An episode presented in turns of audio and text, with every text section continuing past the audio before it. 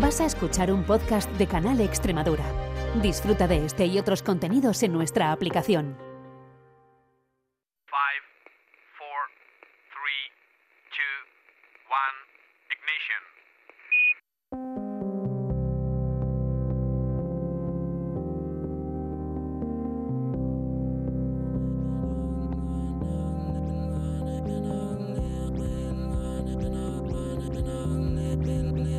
En Canal Extremadura Radio comienza Principio de Incertidumbre con Jorge Solís. Bienvenidos a Principio de Incertidumbre, el espacio de investigación y ciencia de Canal Extremadura Radio.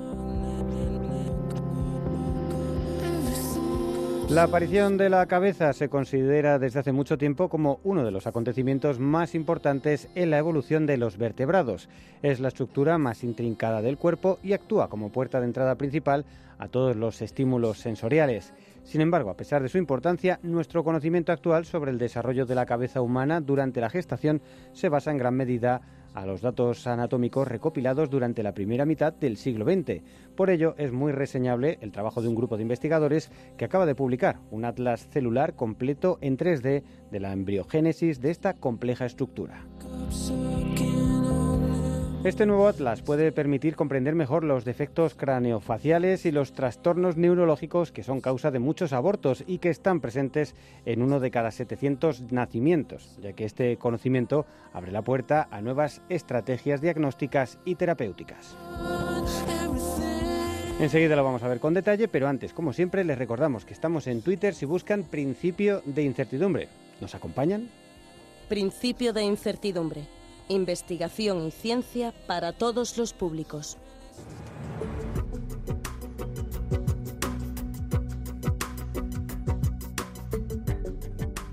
Un equipo internacional de investigadores acaba de publicar el estudio más completo realizado hasta ahora del desarrollo de la cabeza humana durante el embarazo. Hasta ahora nuestro conocimiento sobre el desarrollo del esqueleto cefálico humano se basaba principalmente en técnicas histológicas o radiológicas que carecían de una resolución específica eh, celular. Sin embargo, con las nuevas técnicas empleadas de inmunotinción y generación de imágenes en 3D, se ha podido completar un detallado atlas que proporciona un preciso mapeo de la formación y desarrollo de los diversos tejidos y estructuras de la cabeza. Esta información es esencial para entender cómo se ensamblan estas estructuras durante el desarrollo embrionario y permite entender las causas de los defectos congénitos que afectan a más del 3% de los nacimientos.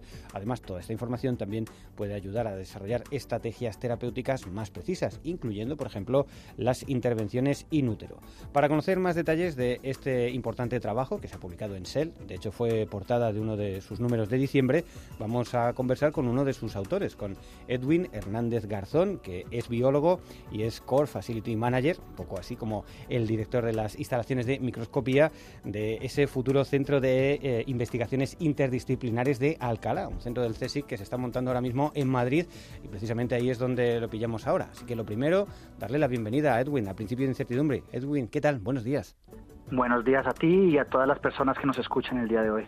Bueno, la verdad es que este es un tema que, nos encanta ver un poco el estado de, de la tecnología, lo que permite hacer y, cómo esto pues, nos va dando puertas, ver con mayor precisión a estructuras eh, importantes. ¿no? Una de ellas, pues en este caso hemos hablado en programas anteriores de, del cerebro, la conectómica, y ahora vamos a hablar este atlas tridimensional eh, de, de, la cabeza humana, ¿no? del desarrollo embrionario. Nos parece eh, algo fascinante y, y, también por lo que vemos eh, casi, bueno, por lo que describís en el paper, estaba en un estado un poco, no, no digo rudimentario, pero ciertamente eh, se podía aportar mucho más ¿no? con la tecnología Ah. vigente y creo que es un poco eh, lo que queríais hacer. ¿no? Con lo que tenemos ahora mismo vamos a ir mucho más allá. Cuéntanos un poco así una visión general de qué es lo que se aporta. A ver, mira, eh, efectivamente, como dices, muchos de los modelos que existían hasta ahora del desarrollo de todas las estructuras en el cuerpo humano venían de estudios de hace casi un siglo, donde anatomistas clásicos usaban métodos, por ejemplo, de infusión de cera, ¿cierto?, dentro de los fetos para ver cómo se desarrollaban estos organismos, ¿sí? Eh, cómo se desarrollan estas estructuras. Y la verdad es que, claro, entre un poco el acceso a material científico, a este material para hacer estos estudios y las nuevas técnicas que se han desarrollado en los últimos 15, 20 años para poder hacer imagen tridimensional, pues nos han permitido ver a, poner muchas más dimensiones en este desarrollo, tanto la temporal del desarrollo del humano como la tridimensionalidad que como estamos viendo es básica y es especial para, es imprescindible para entender cómo se desarrollan todas esas estructuras que son impresionantemente complejas. Claro, porque hay que ver un poco cómo se van formando, como dices eh, tú, en, cada momento de desarrollo, ¿no? en su secuencia temporal, eh, cómo se van ensamblando las estructuras. Eh, una zona súper complicada que, bueno, no solamente creo que, que, el cerebro no es el objeto principal de este trabajo, sino todo lo que hay alrededor, pero es musculatura, son los huesos, también es la vascularización, cómo se produce la, la inervación, ¿no? Cuéntanos un poco cómo, cómo ha sido todo ese proceso. En principio, ¿qué es lo que describís? A ver, todo esto parte de un proyecto que se inicia en Francia un consorcio de eh, centros de investigación y hospitales para tener acceso a este tipo de material, ¿no? Estamos hablando de material de origen humano, entonces es muy complicado. Entonces, hace cinco años, eh, Francia crea un consorcio que se llama UDECA, que viene a ser las siglas de Human Developmental Cell, Atlas. ¿sí? Este, entonces, lo que permite este consorcio es, en relación entre los médicos y los investigadores, poner a disposición de los investigadores este material que antes era inaccesible. ¿cierto? A partir de eso, de esta colección que se hace, ¿cierto? Nosotros tenemos acceso a este material y realizamos un proceso de eh, tinción en tres dimensiones. Es la técnica como tal es muy antigua, ¿cierto? Pero lo que pasa es que justo hace 15 años viene, se juntan dos tecnologías, tanto este tipo de tinción como un tipo de microscopía que también existía hace más de un siglo, ¿cierto? Que es la microscopía de hoja láser, y que además con la técnica de clarificación de tejidos, es decir, volverlos transparentes, nos permite marcar estos tejidos fluorescentemente y después detectar esta señal y verla al microscopio. Claro, y luego con toda esa información reconstruirla, ¿no? que también no es un eh, detalle menor. ¿no? Aquí es donde viene, vamos a ver, eh, normalmente con los microscopios es que nosotros usamos, la adquisición de un ejemplar, por ejemplo, una cabeza, ¿cierto?, de un embrión de siete semanas postconcepcionales de desarrollo, nos tomaría a la resolución que estamos haciendo entre 12 y 13 horas, ¿cierto? Es bastante hora de trabajo. Después toda esta información, estamos hablando de terabytes de información, ¿cierto? Se tienen que procesar. Entonces, ¿cómo procesar esto? Es muy difícil y es uno de los cuellos de botella que existe actualmente. Entonces tuvimos que desarrollar toda una serie de tecnologías, ¿cierto?, que no estaban disponibles en ese momento para poder manejar estos datos tan grandes. Entonces lo que hacíamos básicamente es después de procesar y hacer la reconstrucción en tres dimensiones, empezamos a utilizar una nueva herramienta que antes no teníamos, que es la realidad virtual, porque nos permitía precisamente meternos en estos en, estas imágenes y ver qué es lo que hay dentro de cada cosa, porque es tanta la señal, es tanta la información que muchas veces las cosas no se ven. Cuando vemos en una pantalla, se oculta. Ahora venía ese trabajo de sentarnos, ponernos las gafas y empezar a detallar cada una de las estructuras que en las que estamos interesados. Bueno, eso es un poco la visión general de, cómo lo habéis hecho. Si te parece, vamos un poquito más al detalle para ir viendo un poco el tema, eh, esa parte de la inmunotinción. Eh, creo que, se trata de alguna forma, queréis eh, identificar exactamente cómo se va desarrollando cada uno de los tejidos, ¿no? Entonces esto, para empezar, tenéis que empezar a, identificar, a tintar qué es lo que queréis hacer y para eso, bueno, tiene un proceso un poco complejo, ¿no? ¿Cómo se hace? Claro, a ver, lo primero que es, es, es tenemos que tener en cuenta que existen muchísimos marcadores ¿no? que se usan en, en, investigación para detectar tejidos, para marcar cierto tipo de células. ¿no? Cada célula expresa, eh, es, es un cóctel de proteínas y cada célula tiene su cóctel particular. Entonces, lo primero es intentar buscar qué proteínas identifican qué tipo de estructuras, ¿no? Hay proteínas que se expresan en todas las células de nuestro cuerpo, como hay unas que son muy específicas. Pero además de eso, nos viene solamente a detectar que podemos detectar esa célula específica, sino si la detectamos correctamente. Entonces aquí viene un trabajo muy grande en conjunto con, bueno, todo el grupo de investigación, pero en conjunto también con las casas de productoras de anticuerpos, ¿cierto? Que lo que nos hacen es nos dan cientos de anticuerpos que nosotros probamos uno a uno para ver si podemos, si nos dan una buena señal y podemos detectar las estructuras en las que estamos interesados, ¿cierto? Entonces nosotros hemos publicado una lista de más de 120 anticuerpos que han sido validados para estas estructuras, pero hemos probado más de 500 durante el proceso del, del desarrollo de esta, de esta investigación. Y de esta forma son específicos para tejidos concretos. Y de esta forma eh, podéis seguir un poco la evolución de dentro de la imagen, dentro de la muestra que yo quiero hacer, que se me ilumine, que pueda ver estrictamente lo correspondiente a esta estructura. Y eh, podemos mirar, para ponerlo en, palabras más, más sencillas, cada anticuerpo, que es una molécula que reconoce una proteína, ¿cierto? Va a estar acoplada a un fluoróforo, especie, o un puntito de luz, ¿cierto? Ese puntito de luz nosotros lo mandamos y es como mandar una flecha sobre un blanco, ¿cierto? Mandamos esta flecha, cuando llega al blanco, se pega al blanco y vamos a poder detectar esa proteína. Lo que hacemos es poner muchísimo anticuerpo además para poder detectar todo y poder colorear un poco, por decirlo en palabras sencillas, cada una de las estructuras. Después lo que viene es un proceso también bastante largo de tratamiento, de post-tratamiento de nuestros tejidos para volverlos transparentes. Porque una de las principales limitaciones que tiene la microscopía es que tenemos que atravesar tejido, ¿no? Cuando hacemos microscopía de tejidos. Lo que pasa es que esto trabajamos con luz. Los tejidos son opacos, sobre todo por las grasas, los lípidos. Los lípidos son unas, unas moléculas muy grandes y muy complejas que evitan que pasen la luz, precisamente. Por eso nuestra piel, por eso nosotros no somos transparentes, básicamente. ¿sí? Y entonces lo que hacemos es quitar todos esos lípidos del tejido para permitir que la luz pase. Una vez el tejido es transparente, la luz puede salir del tejido, excitamos esos fluoróforos, los detectamos con el microscopio y los hacemos visibles inclusive al ojo. Madre mía. Eso es un poco todo todo el proceso, digamos, de preparación de las muestras, ¿no? Que, Simplificado, sí. Eso habéis recurrido a, un banco de, muestras eh, en Francia y lo habéis sometido a este proceso. Originalmente el banco de que viene del consorcio UDECA, ¿cierto? Son son miles de muestras que están asequibles en este momento, limitados a Francia. La idea es que después de este trabajo sean todos los investigadores de Europa puedan acceder también a este tipo de muestras, ¿cierto? Obviamente, eh, previa escritura y demostrar la necesidad de acceder a este tipo de muestras, ¿sí?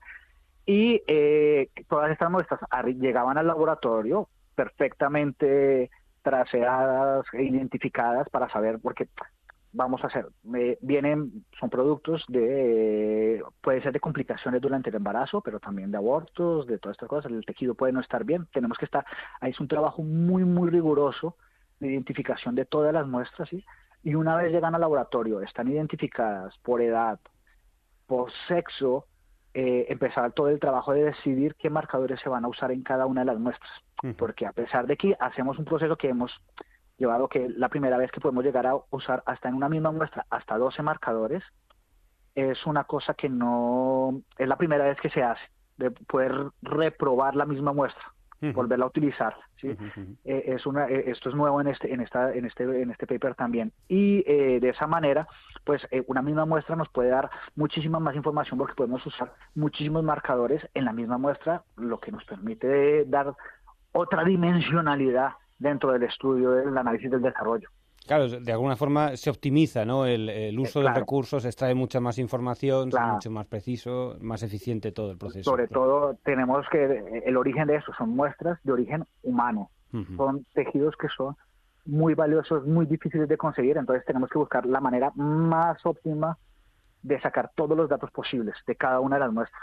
Bueno, y una vez que, tenéis las muestras, que las habéis preparado con todo este proceso para que sean transparentes, eh, les habéis puesto los marcadores para ir viendo eh, cada uno de los tejidos, eh, cómo está en cada ese momento de desarrollo, según el punto de desarrollo, según el sexo y tal, ¿qué es lo que viene a continuación? Ahora viene la, parte de adquisición de la imagen. Para esto usamos una microscopía de hoja láser, que es una técnica utilizada, ya desarrollada hace 120 años por un científico alemán, Spessholt, que básicamente lo que hace es coger un láser, una, una hoja de luz, eh, un, punto de luz, pasarlo a través de un prisma, por así decirlo, y volvemos una hoja. Así obtenemos literalmente una hoja de iluminación. Esta hoja pasa a través de nuestra muestra transparente y tenemos un objetivo que está en forma perpendicular a cómo va este rayo de luz y entonces capturamos toda la luz que viene, que se emite de nuestra muestra y está procesada lo que logramos hacer es obtener, obtener una hoja muy, muy pequeña de 4 micras que vamos moviendo a través de toda nuestra muestra y eso nos permite obtener capa a capa, hoja a hoja, una muestra en tres dimensiones. Eh, eh, ¿Vais girando la, muestra? no, en, este, en este caso es de hay, hay, diferentes tipos de, de, objetivos, pero en este caso es solamente un plano, o sea, se ilumina todo un plano, ¿cierto? Y vamos reconstruyendo. Ah, podemos mirar lo más parecido, sería una tomografía para ponerlo a la gente que pueda entender.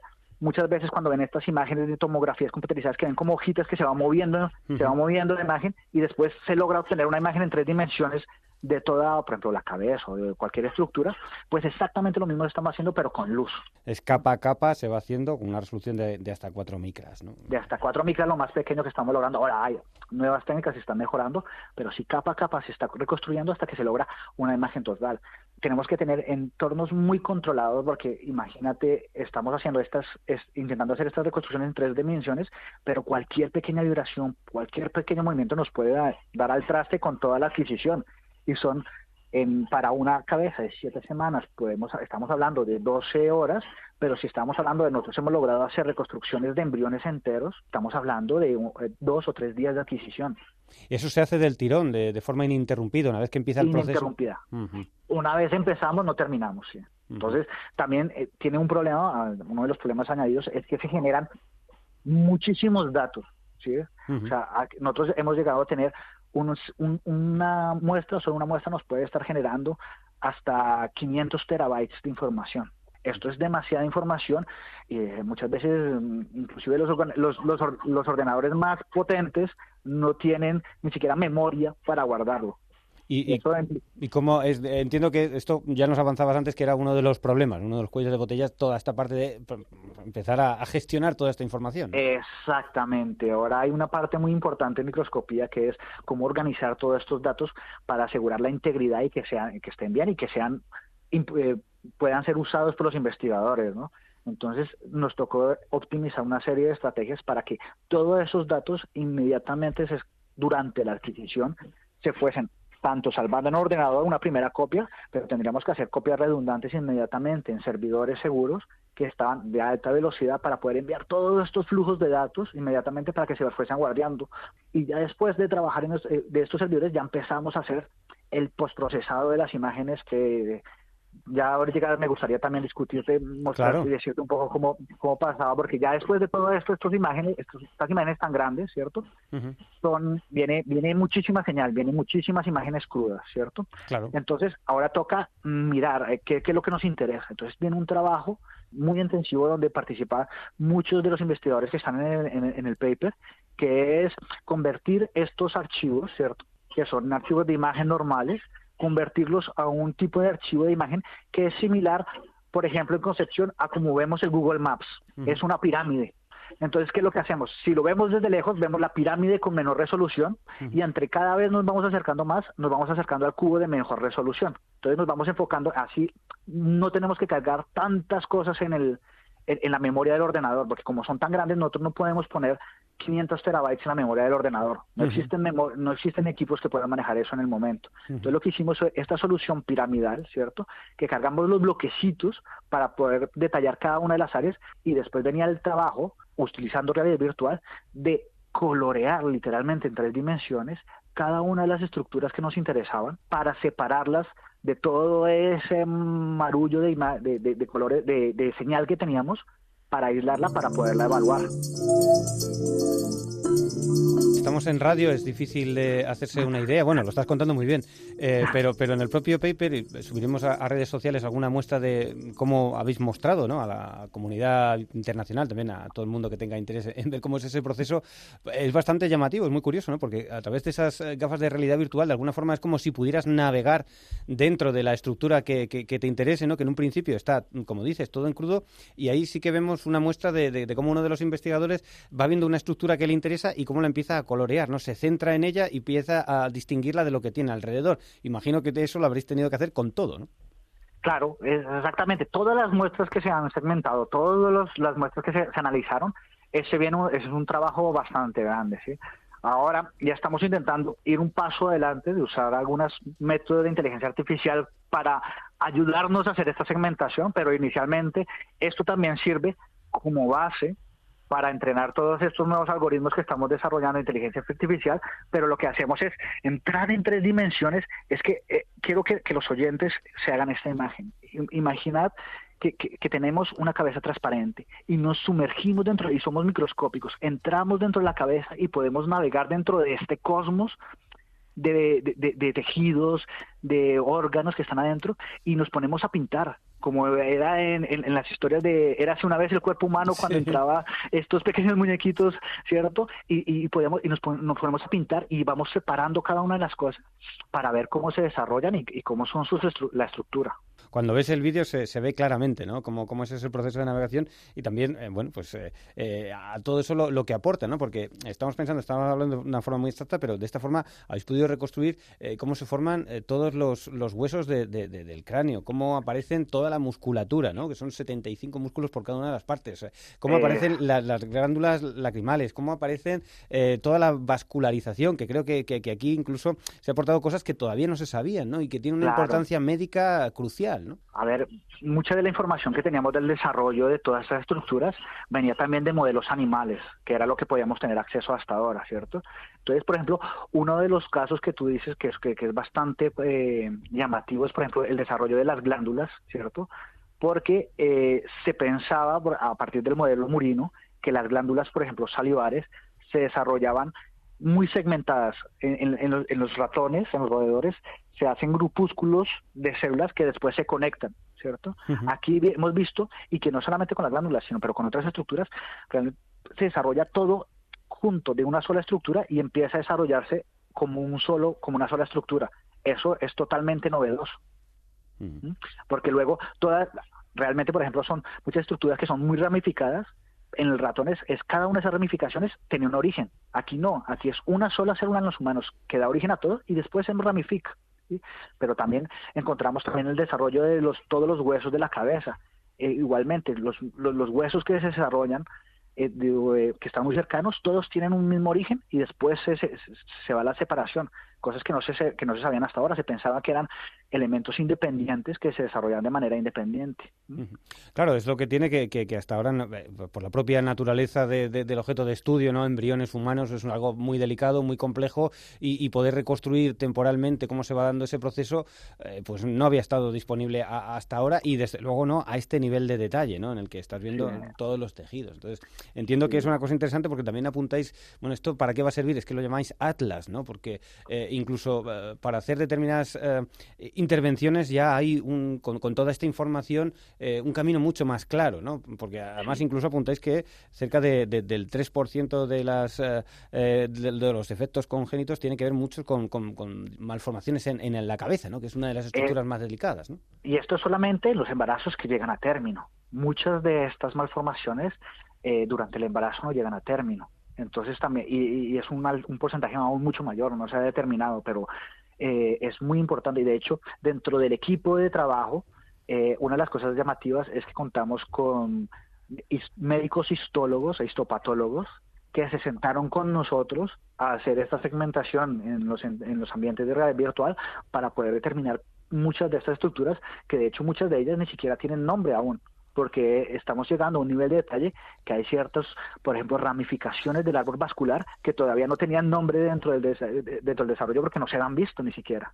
Vaya, es, verdaderamente increíble, ¿no? Cómo todavía dentro de la anatomía humana puede haber cosas que, que no estaban descritas, ¿no? Un momento tan incipiente de, de la vida que todavía faltaba por, por, por documentar, ¿no?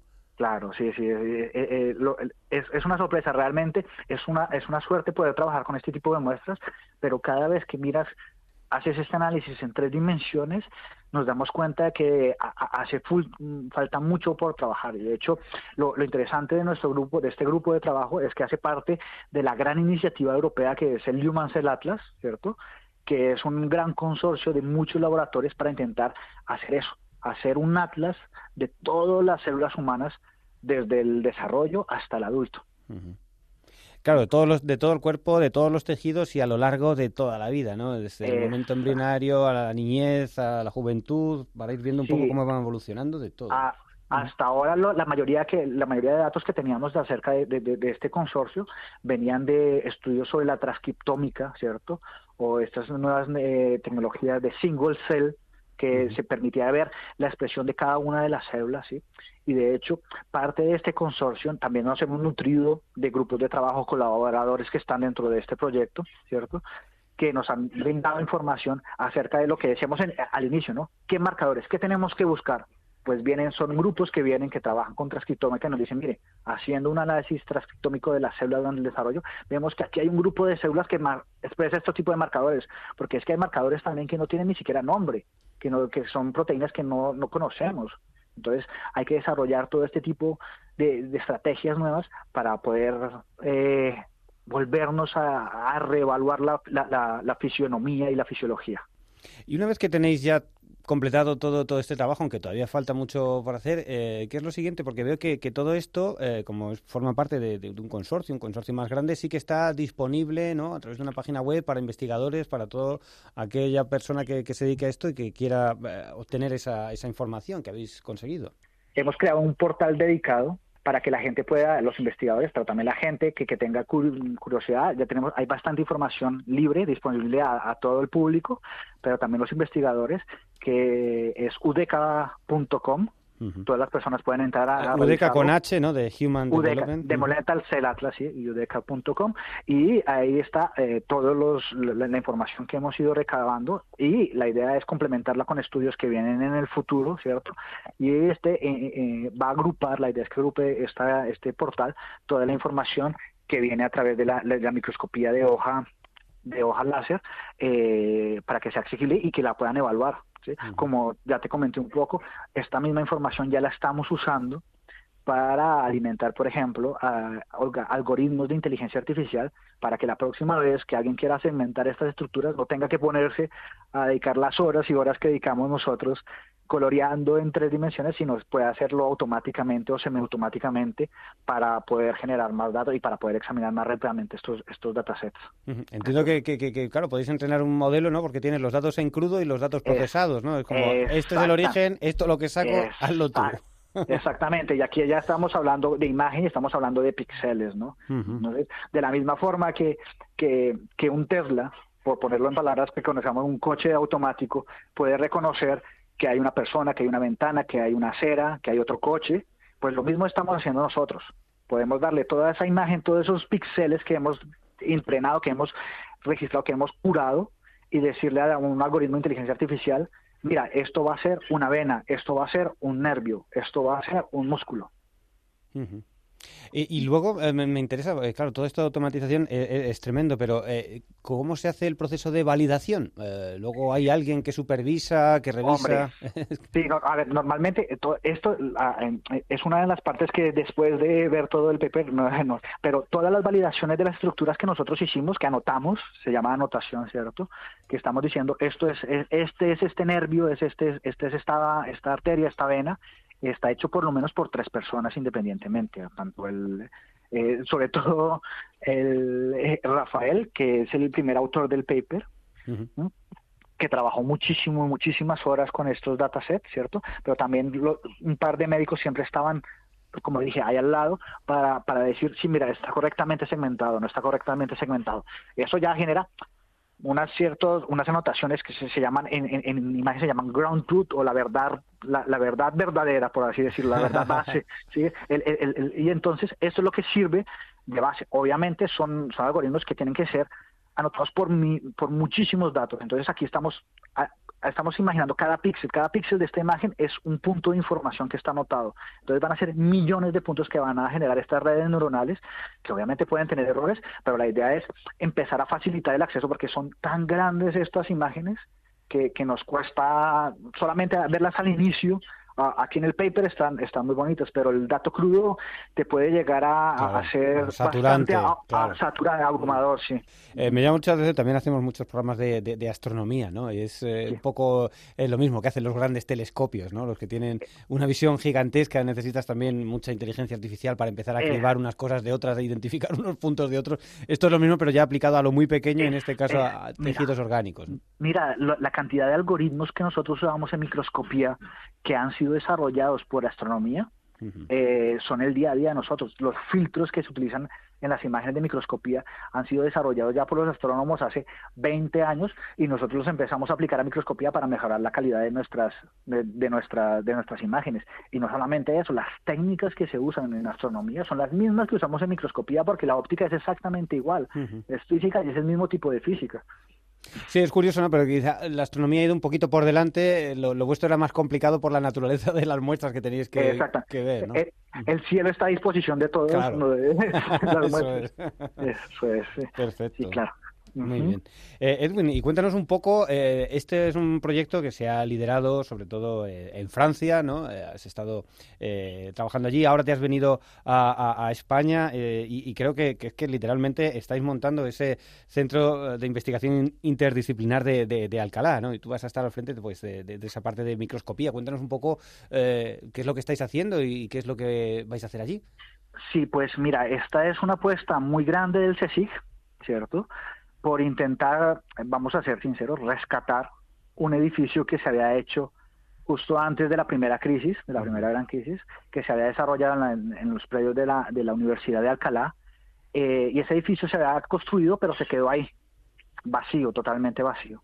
Eh, y el CSIC, eh, viendo la oportunidad que generaba los fondos de recuperación, que, que nos dimos cuenta que era importantísimo seguir investigando, decía hacer una apuesta junto con la creación del Centro Internacional de Neurociencias Cajal, para dotar de un centro del CSIC de la última tecnología posible para desarrollar eh, investigaciones de diferente tipo. Entonces, eh, crea una estructura que se llama el Centro de Investigaciones Interdisciplinares de Alcalá, que va a ser un, un, centro de recursos para que los eh, investigadores tengan acceso a las últimas tecnologías para todos los investigadores de CSIC, pero para también todos los investigadores de, España y de Europa. La idea es que tengamos, porque ya no podemos estar haciendo el mismo tipo de ciencia que se hacía antes, que era poner que cada uno de su laboratorio creara sus recursos y tuviese los recursos, porque las tecnologías ahora son tan costosas y tan sumamente complicadas que la idea es así que vamos a hacer un centros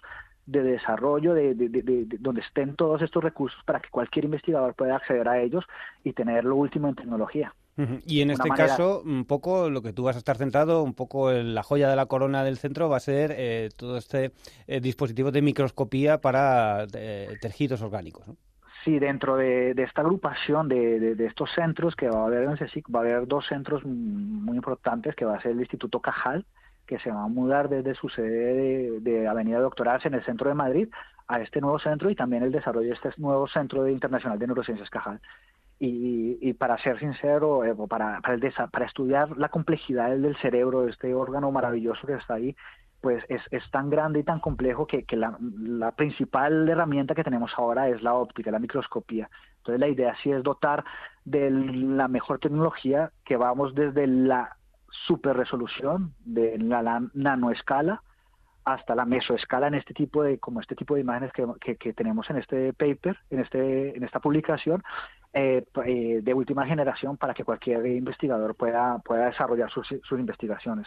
Vamos a tener muchas modalidades, vamos a tener super resolución de STET, vamos a tener eh, laser sheet que ya estamos implementando, luego tecnologías de para procesar. Una de las de las grandes temáticas ahora que hemos dicho, ¿no? La ómica, la ómica pero in situ. Entonces, por ejemplo, procesar, tenemos que procesar cientos de pequeños eh, cortes, por ejemplo, de un cerebro de ratón, para procesarlo podemos procesar todos los cortes a la vez inmediatamente con unos escáneres que, hemos, que, tenemos ya a disposición para que se en cuestión de horas tengamos estos cientos de imágenes de cada uno de los cortes de cerebro y después podamos volver a hacer una reconstrucción también tridimensional de estos datos para añadir otra otra dimensionalidad y luego también vamos a tener eh, microscopios para hacer, por ejemplo, ensayos con el animal in vivo, ¿cierto? Puede mirar comportamiento de ratón con el animal in vivo, literalmente microscopía de multifotónica no lineal, o, y luego la idea es seguir creciendo y de seguir dándole, y no solamente, bueno, esa es una parte, la parte física, la parte de luego de darle las, la, todas las herramientas para que puedan analizar también estos datos, ¿no? Como hemos, te dije antes, también ese es el cuello de botella ahora, entonces toda nuestra estructura para guardar los datos, para analizarlos, las herramientas, los algoritmos, ponerlo a disposición para que puedan utilizarlo. Qué maravilla, pues la verdad es que nos encanta, nos encanta saber que, se va a contar en, nuestro país con una estructura, una infraestructura de, este, de este tipo para poder hacer eh, vanguardia de la ciencia, ¿no? Como, como, como la que acabáis de presentar aquí en SEL. Así que Edwin Hernández Garzón, que es el Core Facility Manager de, este centro y también coautor del paper que acabamos de, comentar, enhorabuena por el trabajo que ya has realizado. Desde luego es impresionante todo lo que nos has contado y mucha suerte para, para, para el futuro, para la puesta en marcha de ese centro que no sé si ya manejáis alguna fecha de inauguración o esto es algo que, todavía no, no trascendido. Va a ser este año, sí, va a ser este año. Luego estamos ahora un poco con la parte burocrática que también que no es fácil, obviamente, y que es necesaria de, toda la, reglamentación del animalario, de, de las instalaciones de cultivos, pero eh, tiene que ser a lo largo de este año, pero este, este año vamos a estar operativos. Pues al 100%. Pues nada, estaremos muy atentos de, esa puesta en marcha, también de los grupos de investigación que empiecen a trabajar allí y así tenemos una ocasión para, para repetir esta conversación contigo, con Edwin Hernández Garzón, a quien agradecemos el tiempo que ha compartido con nosotros. Edwin, muchísimas gracias y hasta la próxima. Muchísimas gracias a vosotros, ha sido un placer y hasta la próxima. A ustedes muchas gracias por su atención. El montaje sonoro es de Inmaculada Calvo, la dirección de Jorge Solís. Les esperamos la semana que viene. Principio de incertidumbre, canalextremadura.es. Has escuchado un podcast de Canal Extremadura.